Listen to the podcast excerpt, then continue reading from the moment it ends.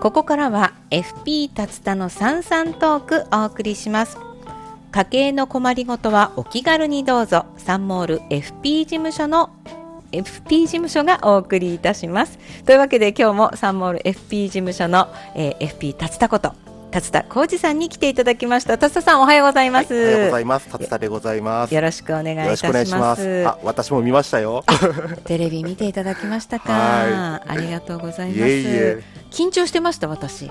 うん、まあちょっとね、あのーまあ出てる時間ちょっと短かったんで、はいはいまああのーちょっとなかなか呼び取れなかった部分もありましたけどね。ですようんね、だけれども、あのーまあ、全国放送に出た方と今日一緒に番組ができるということでもう非常に光栄に思っていおやりますいやいやとんでもございません本当にちょちょろっとだけね出ただけ でねもう恥ずかしい限りでございますいえいえはい今日はよろしくおは願いいをいよろたししくおます、願いいたしますはいさて今日はというか今月からはちょっとね、あのー番組の構成というかスタイル変わったんですよねうんあの2年目ということで、はいあのよりちょっとなんていうんですかね、あのいろいろな話題をあの楽しくトークできるような、あのそういったような番組をですね作っていきたいななんて、ちょっとあの年末年始とかも思ってまして、はいそれでちょっとあの今月試しにこういう構成でって感じでやってみようかなと思うんですけど、はいちょっと時間が心配なんですけどいね。や大 丈夫大丈夫はいどんどん行きましょうはい、よろしくお願いします。はい、よろしくお願いいたします。ということで、まずは前段から早速、そうちょっですねといつもとは違った感じでいきますね。はい、で今月からですね、うんあの先月のニュースの中からあの達田がリスナーの皆様にぜひお伝えしたいニュース、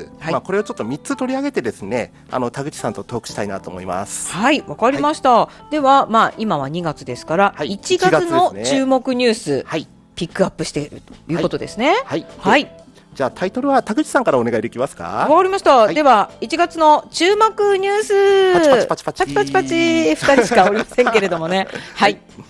じゃあまず一つ目お願いします。はい、では、えー一つ目は、新ニーサがスタート、そして株価はということですはいね。、そうですね。あの1月からいよいよ新ニーサが始まりました。はい田口さんは新ニーサ始まりました か？これがですね、本当にまだ始まっておりません ね。まああの気長にやるもんなんでね、あはのい全然急ぐ必要もないですのでね。はい。なかなかこうゆっくりとね、新ニーサに向き合う時間がなく て。まああのそれはそれでいいと思います。いや、はい申し訳ございません。いえでも、やっぱり市場というか、周りでも盛り上がってますよね。そうですね。で、あの1月はですね、あの日本の株価が実は8%以上上がったんですね。はい。で、これあの世界的にも日本が突出しておりましへて。ーであのこのうち実際、新ニーサの影響がどの程度直接的な影響があったかは分かんないんですけど、うんただあの、便乗して買った外国人買いですとか、はまああ、そういったものの間接的な影響などを含めますと、やっぱり多少ないとも影響はあったのかなと思われますね。すごいですね。まずはい株価、上昇率8%そ以うで上。すね、まあ、実際2000円以上ですか、上がってるんですけれども。へーであの私もですね、うんあのそれでいろんな経済番組見まして、うんあの日本株はあの例えばもう割高になっちゃったねっていう方もいらっしゃいますし、はいはいまだまだこれから上がるよ安いよっていう方もいらっしゃいますはい。であの、まあ、私も実際あのお客様から聞かれたりするんですけれどうもんあの私がこれを論評できる立場にはないんですけどね、うんあの今の株価水準にただ明確な根拠を持てないような方うんはあのやっぱり淡々と積み立て投資をするのがいいのかなと思いますね。そうですね、まあ、はい少額でコツコツと積み立てていくっていうのが一番、まあはいあのリスクも少なく、はいねえーいいのかなと思いますので、はい初心者の方、まあ、私のような新ニーサニーサ初心者の方は積み立てが一番ですかねそう。ですね、そう思います。はい、わかりました、一番目は新ニーサがスタートということでしたが、では二番目の注目ニュース、お願いします。はい。地震など災害が起こった時保険金の請求方法ははいということなんですけれども、うんまず1月1日のですね、あの能登半島地震で被災された方には本当にあの心よりですね、お見舞い申し上げたく思うんですけれども、あの実はこれですね、リスナーさんからですね、あの直接私にご質問いただいたんです。えーはい、であの地震保険についてということで、はいあのまあ、ご質問いただいたんですが、まずその仕組みはですねあの昨年9月の放送でお話ししておりますので、まあ、あのちょっと今日時間もないですのであのそちらでお聞きいただければと思うんですけれども、はただあの当時ですね請求方法まであーあのお伝えできなかった分あったので少し触れたいなと思うんですね。はい、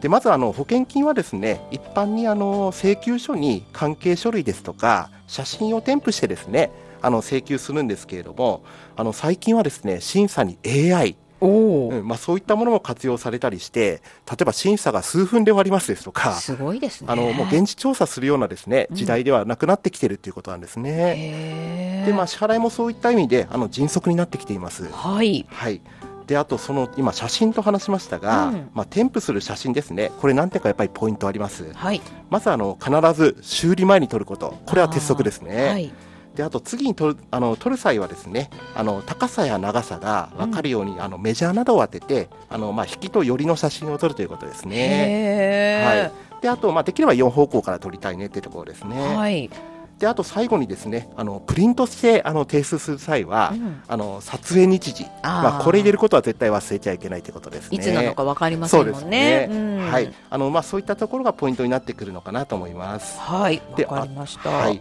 であとですね、うんあのよく罹災証明書ってうんうん言葉聞くと思うんですけど、はい。あのこれですねあの地震や台風などの災害で被害を受けた家屋などのあの建物損害の程度を公的に証明する書類なんですね。はい。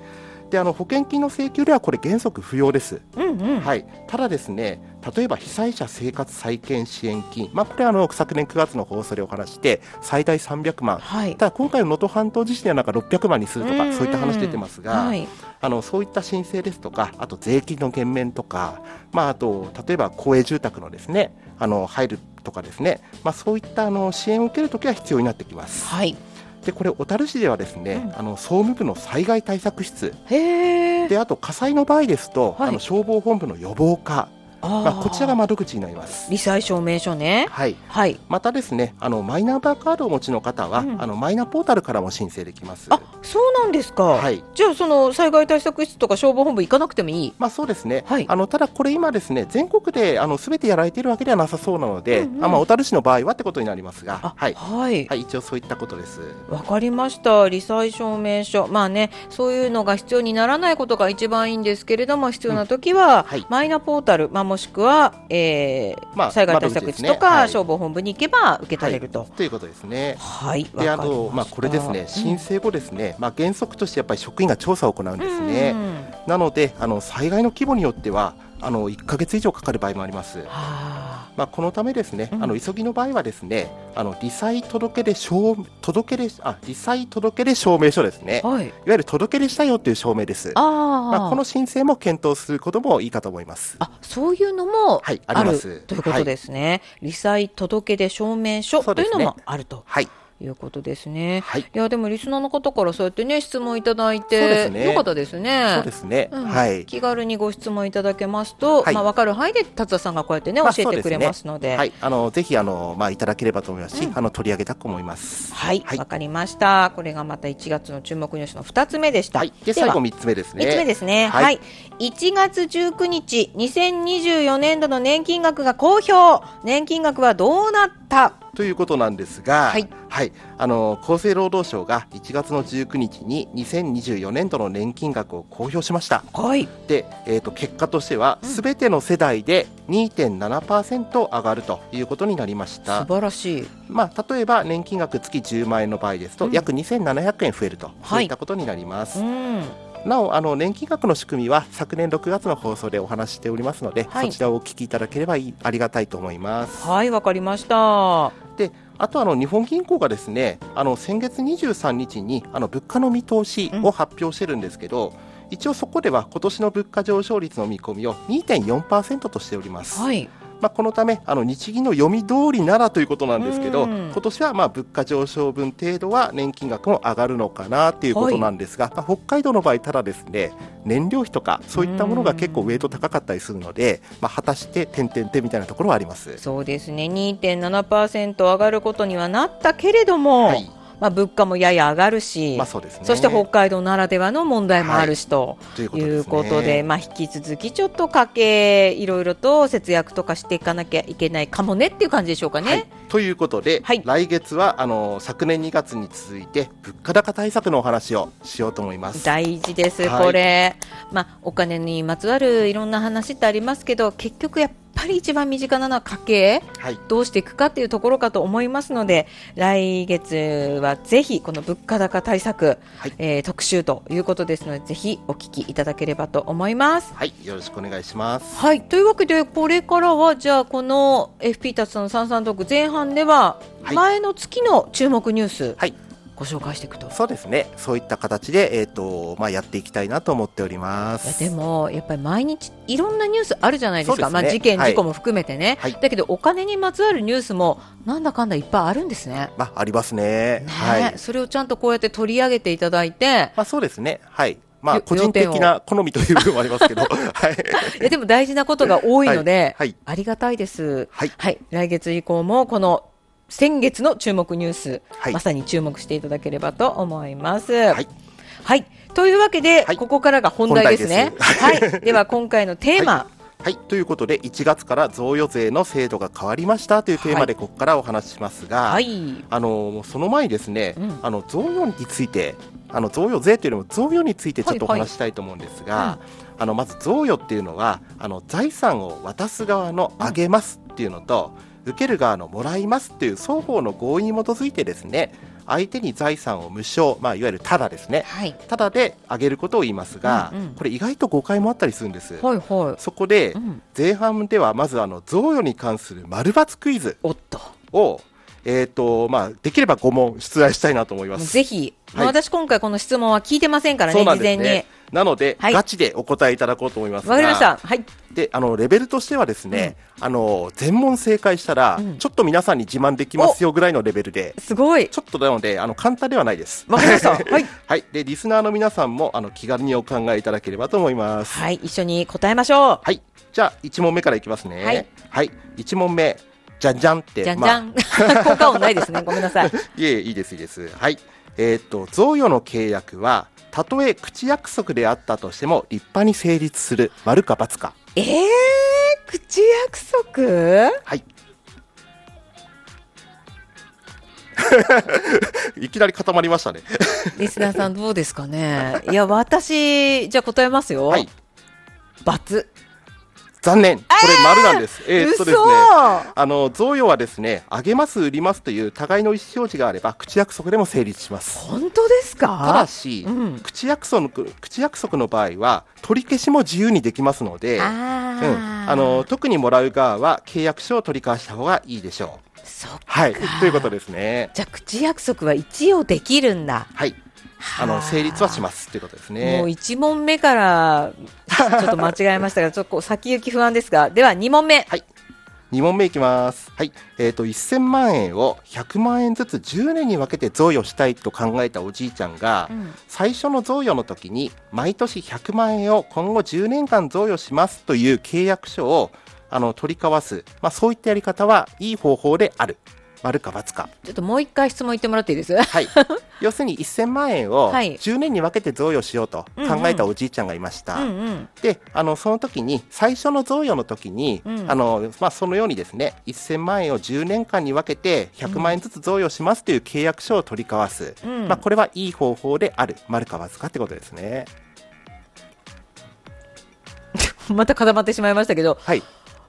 こうもらう側から勝手に考えると1000万ドンとだとなんかもらう側っていうか1000万ドンとだとなんか税金もかかりそうだし100万ずつもらった方があげる側ももらう側もいいような気がするので丸あ実はですねこれいいように見えるけど×なんです あのーこの契約だとですね、はいあの税務署から1000万円の贈与契約を交わしてそれを分割払いにしたとみなされちゃうんですねあらなのであのこの場合は面倒ですがあの贈与の都度100万円の贈与を行うといった契約を交わすのがいい方法ということになりますはあそうですかちなみにあの歴年贈与には毎年110万円の非課税枠があるので、はい年100万円の贈与ですと贈与税は当然0円とあいうことになるんですねはいただこれ1000万円の贈与とみなされちゃうと、うん贈与税は231万円かかりますなんとはい、あのでこれ一般一定の親子らの特例贈与っていうのはあるんですけど、うんこの場合でも177万円かかっちゃうの、はいええなのでこれ知ってるか知ってないかっていうのは非常に大きなポイントということになるかと思いますこれ後でまたもう少し詳しくお話しいただけるんですかそうですね、あはい、後半でちょっとこれはまた触れたいと思いますね。これ大きな問題ですね、ゼロかね、170万とか200万とかかかってくるって、大きな違いですもんね。はい、ということです2問目も私、不正解でしたけれど も、そろそろ正解したいな、では3問目、はい、えー、と3問目孫の学費のためにあのじいちゃんが保険料を払っていた学資保険の満期保険金を孫が受け取ると孫に贈与税がかかるいや、それはないんじゃないの罰残念ちょっと待ってください。あのこれですねいや、はあこれも間違いやすいんです実は、 はああのこれ丸なんですあの、ええであの教育費や生活費などは、うんあの都度必要な額の援助を受ける場合は贈与税の対象とならないんですねはただこの場合ですね孫が受け取った満期保険金はあの贈与税の課税対象となる可能性があるんですねあ、なかなか贈与税って、いろいろ取ってきますね。なので、うんあの面倒でもこの場合やっぱり必要な教育費をですね都度援助するのが良いかなと思いますああ学資保険で満期でドンと渡すんじゃなそうく、で都すね度援助。そうですあの都度必要な額の援助を受ける場合は贈与税の対象とならないということなので、いや、これも知ってるのと知ってないのとじゃ、い、や、はい学習保険の方がなんか確実そうだから、みたいなふうにまあそうです思ねいがちですけど、満期の保険金に贈与税かかるんじゃ意味ないですもんね。まあ、そうですねいやー、あのまあ、そういったこともちょっと考えられるあの可能性があるということです可ね能性があると。はいはいちょっと本当まだ一度も正解って言われてませんよ。で は、4問目。わ、なんかあの時間がちょっとねだいぶ経ってきたんであのできればこれ正解を、はい、かりました。 4問目夫婦の間で贈与をした場合でも贈与税の対象となるえ、これは、丸ピンポンピンポンあよかったですやっとだはい、あのこれたとえ夫婦間や親子間でもはい例外なく贈与税の対象となります、いや、でもこれ、せやっぱり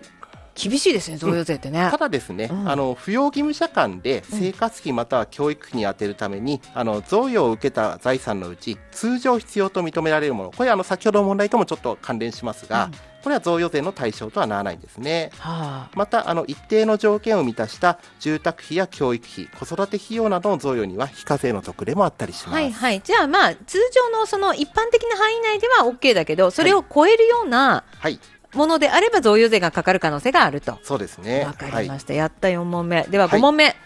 時間ところで大丈夫ですかね大丈夫です、大丈夫いっちゃいまですす、かは、はいいクイじゃズあ楽しいので言ってください。はいじゃあ最後いきますよはいはい、一般に贈与税とあと相続税っていうのもありますが、はいはい相続税とでは、うん贈与税の方が税率が高いあこれは丸あ素晴らしいやったーそうですね、えー、とこれあの、贈与税や相続税は所得税と同じく累進課税制度が問われてまして、はい高額になるほど税率も高くなるんですね、うんただあの、一般に同じ額の場合は、贈与税の方が税率が高くなっています。はい、まあ、でないとあのバンバン贈与するってことになっちゃうってことですね、はいただですね贈与税にはあの贈与を受ける人それぞれに、うん先ほど話した非課税枠ですとか非課税の特例もあったりするので、はい場合によっては生前贈与をした方が結果として節税になる、まあ、そういったこともあります。難しいですね、はわかりました、とりあえず私、なんとか5問中2問正解しましたけれども、リスナーさんはどうだったでしょうか。どうでしょうか、はい、まあ、ちょっとですね問題もちょっと難しかったかもしれないちょっと来月もう少し考えます。いやいやいや、このぐらい難しい方が楽しい です。はい。では、ここで一曲いきますかそうですね。はい。。で、あの今月ですね、あのー80年代の冬の曲を2曲ということで、はい菊池桃子さんの雪に書いたラブレターをリクエストしようと思ったんですが、はいないってことで、なかったんです。はいごめんなさいね。なので、。えっ、と同じ菊池桃子さんのボーイのテーマお願いします。はい。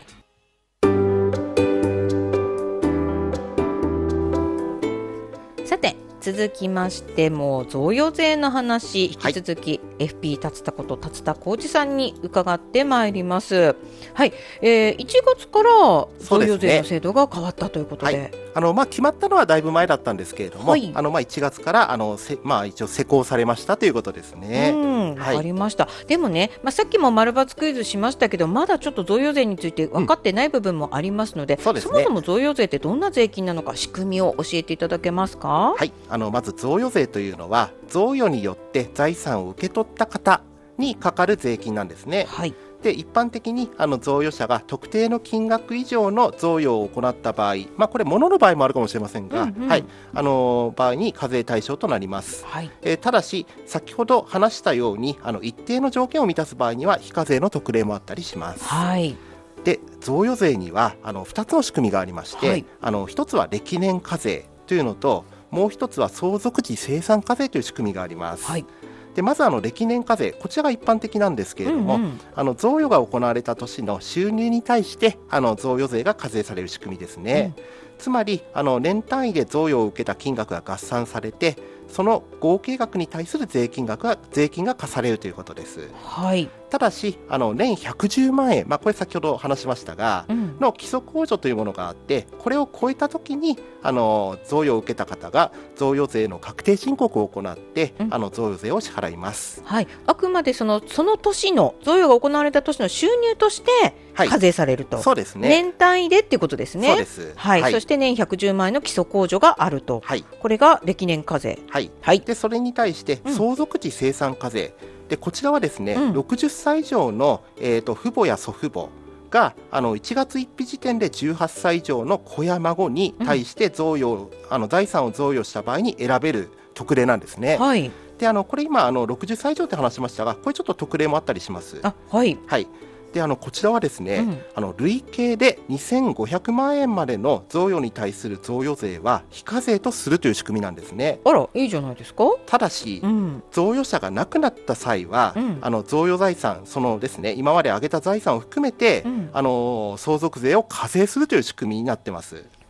なので、言い換えると、はいうんちょっとあのこれ、税金の繰り延べっていうことも言えるかもしれないですね。へえ、はい前にあげたものも、はい、亡くなった前にあげたものも、はい相続税として、そうですね、あの相続財産に加えてですね、ははい、要するに財産の先渡しみたいなイメージですよね。へはーいまあ、その時にだから贈与の時にはお金かけあの税贈与税かけませんけれども、うんうん相続税でまとめて清算しますよっていう制度です。あ、なんかちょっと一見するとどっちがお得なのか、うん市民にはよくわかりませんね。はい、であので実際利用者数なんですけうど、んうん、あの歴年課税はあの年間で約45万人はい、で相続時生産課税は約4万人、はあと、いうことで一桁違いますうね、んうん、圧倒的に歴年課税が多いんですね。はい、でこれあの相続時生産課税というのは、まあ、今、税の繰り延べって話をしたほかに、はいまあ、申告の手間がかかったりあるいは一度選択するとですねもう歴年課税に戻れないんですね。あーまあ、ちょっとそういったことなどもあの理由としてあるかと思います。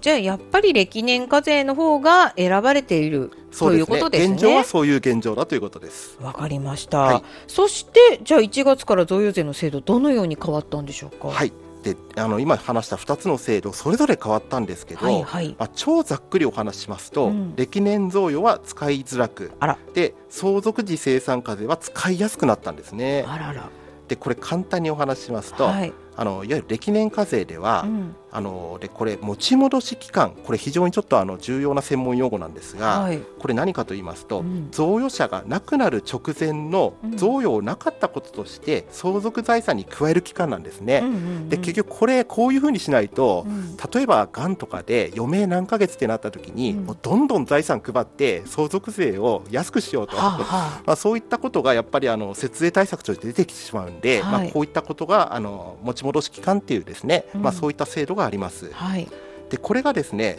あの旧制度では3年だったんですけど、ええこれが7年になると、あらうん、要するに伸びるんですね。だいぶ前から見見ますよとそういうそういうことです、はいまあ、そういったことが歴年贈与の改正としてありまして、はいで相続時生産課税では新たに基礎控除、ほう、えー、とこれ年110万円あのも歴年課税と一緒ですね、はいこれが設けられました。あはいただしあのこれ法律施行前の期間は適用外ですので、うんまあ、実際は3年後の2027年1月1う日んの贈与からだんだん1日1日期間が伸びていくとうんうんで2031年1月1日の贈与から持ち戻し期間が7年になると、まあ、そういうことになります。へーなんかちょっと説明されて もちょっと難しいそうで感すじよねもしますね。はいこれ具体的な説明お聞きできますか？はい、なのでちょっと具体例をちょっと挙げたいと思うんですけど、はいここではじゃあおじいちゃんがお孫さんに今年から毎年110万円を贈与すると、はいまあ、そういった例でちょっと説明をしようと思うんですけどありそうですよね。はいうん、まずあの歴年贈与の場合ですと毎年の贈与にはあのこれ贈与税かからないんですね、はいまあ、基礎控除110万円引かれるとゼロになるんで,、うんうんであの旧制度だとただあの贈与者であるおじいちゃんが亡くなった時は、うんえー、と亡くなった日から3年以内の贈与、うんですので、えー、とこれ3年ですと330万円ということになりますはが、いうんこれがなかったこととされて、はい相続財産に加算されるとはいいうことになります。ただこれ新しい制度ではうん先ほど話したように、この期間が最長7年に伸びることになるんですねはい、なので例えばおじいちゃんが7年後に亡くなった場合、うん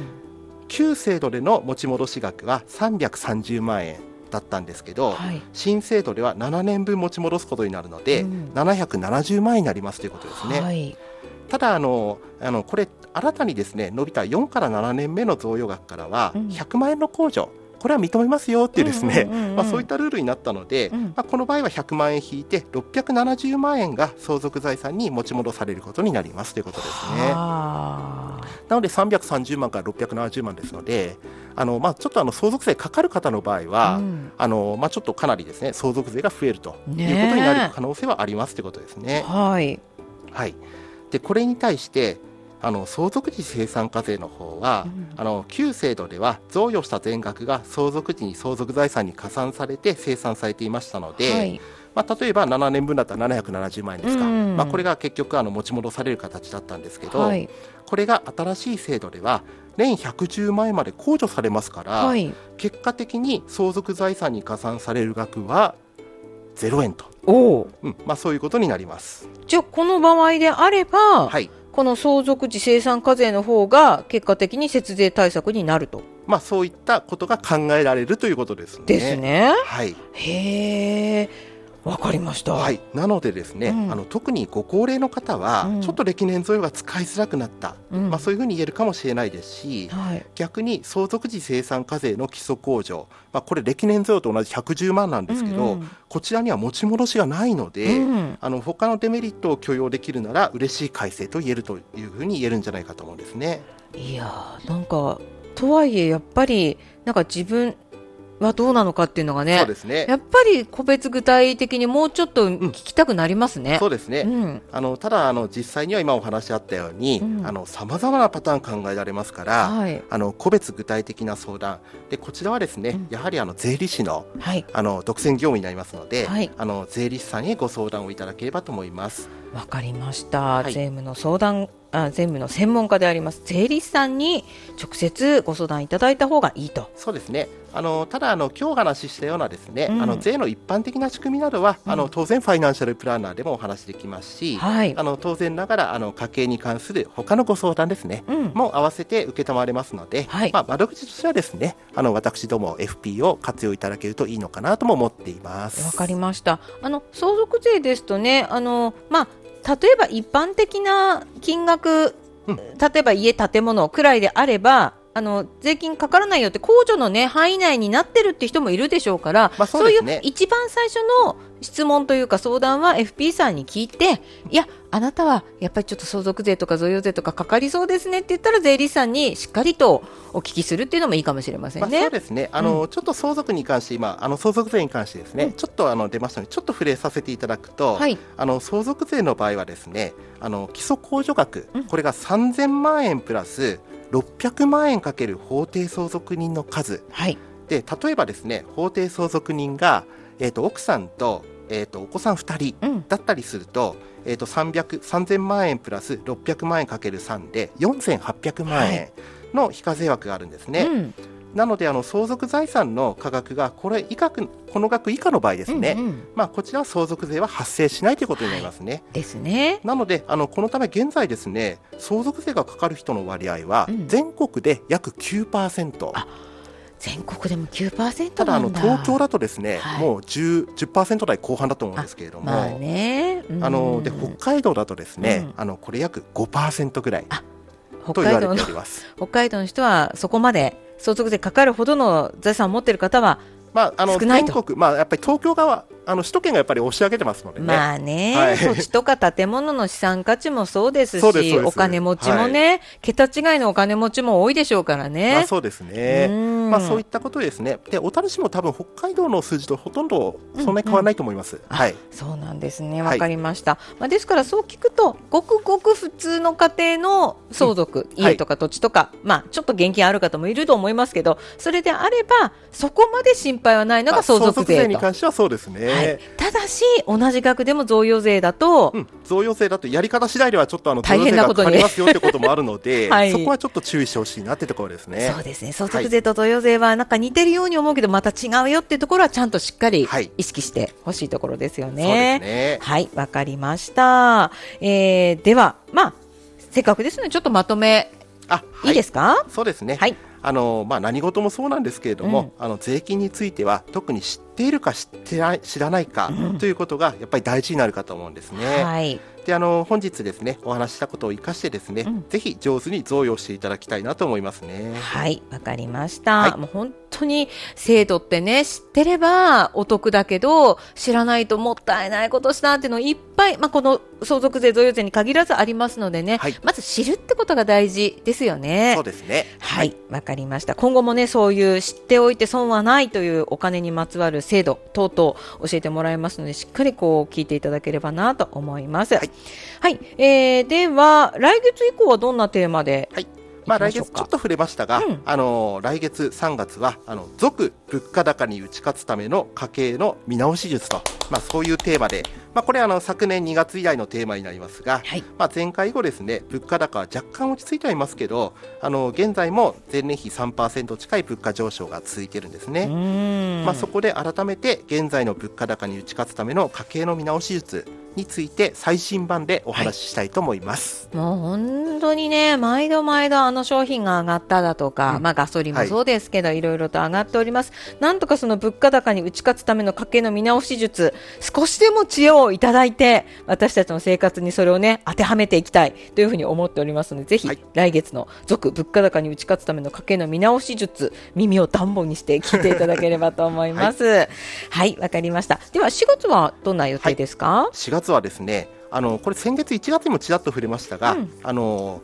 パパママ必聴奨学金最新事情2024ということでおはい話ししたいと思います。うん、奨学金もいろんなニュースになってますからね。はい、あの4月からですねあの国の給付型奨学金の申請対象となる家庭の範囲が広がるんですね、はいまあ、これちょっと1月にもお伝えしましたが、うんうんまたあの少子化対策の名のもとですね最近さまざまな教育費の負担軽減策が打ち出されているんですねはい、なのであのパパママがぜひ知っておきたい教育費の最新事情についてお話ししようと思います、わかりました。まあ、高校生とか、まあ、中学生のね、後半のお子さんをお持ちの方、またおじいちゃん、おばあちゃん、ぜひチェックしていただければと思います。は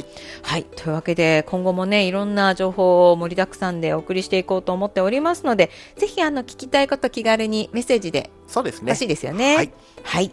えーというわけで今日もわかりやすく、えー、達田さんにお話をいただきました。達田さんどうもありがとういえございこまちした。らこそありがとうございましたではここで一曲。はいそうですねで2曲目はですね、まあ演歌にしようと思うんですがおう私も実は昔カラオケで何回か歌ったおっ曲でと、あのただ今はですねちょっとあの声はもう出ない んですがえーと森進一さんで、はい冬のリビエラお願いします名曲ですね。はい、ではこの曲を聴きながら達田さんとはお別れです。はいえー FP 達田の三三トーク家計にまつわる困りごとはお気軽にどうぞサンモール FP 事務所の提供でお送りしました。達田さんどうもありがとうございました。ありがとうございました。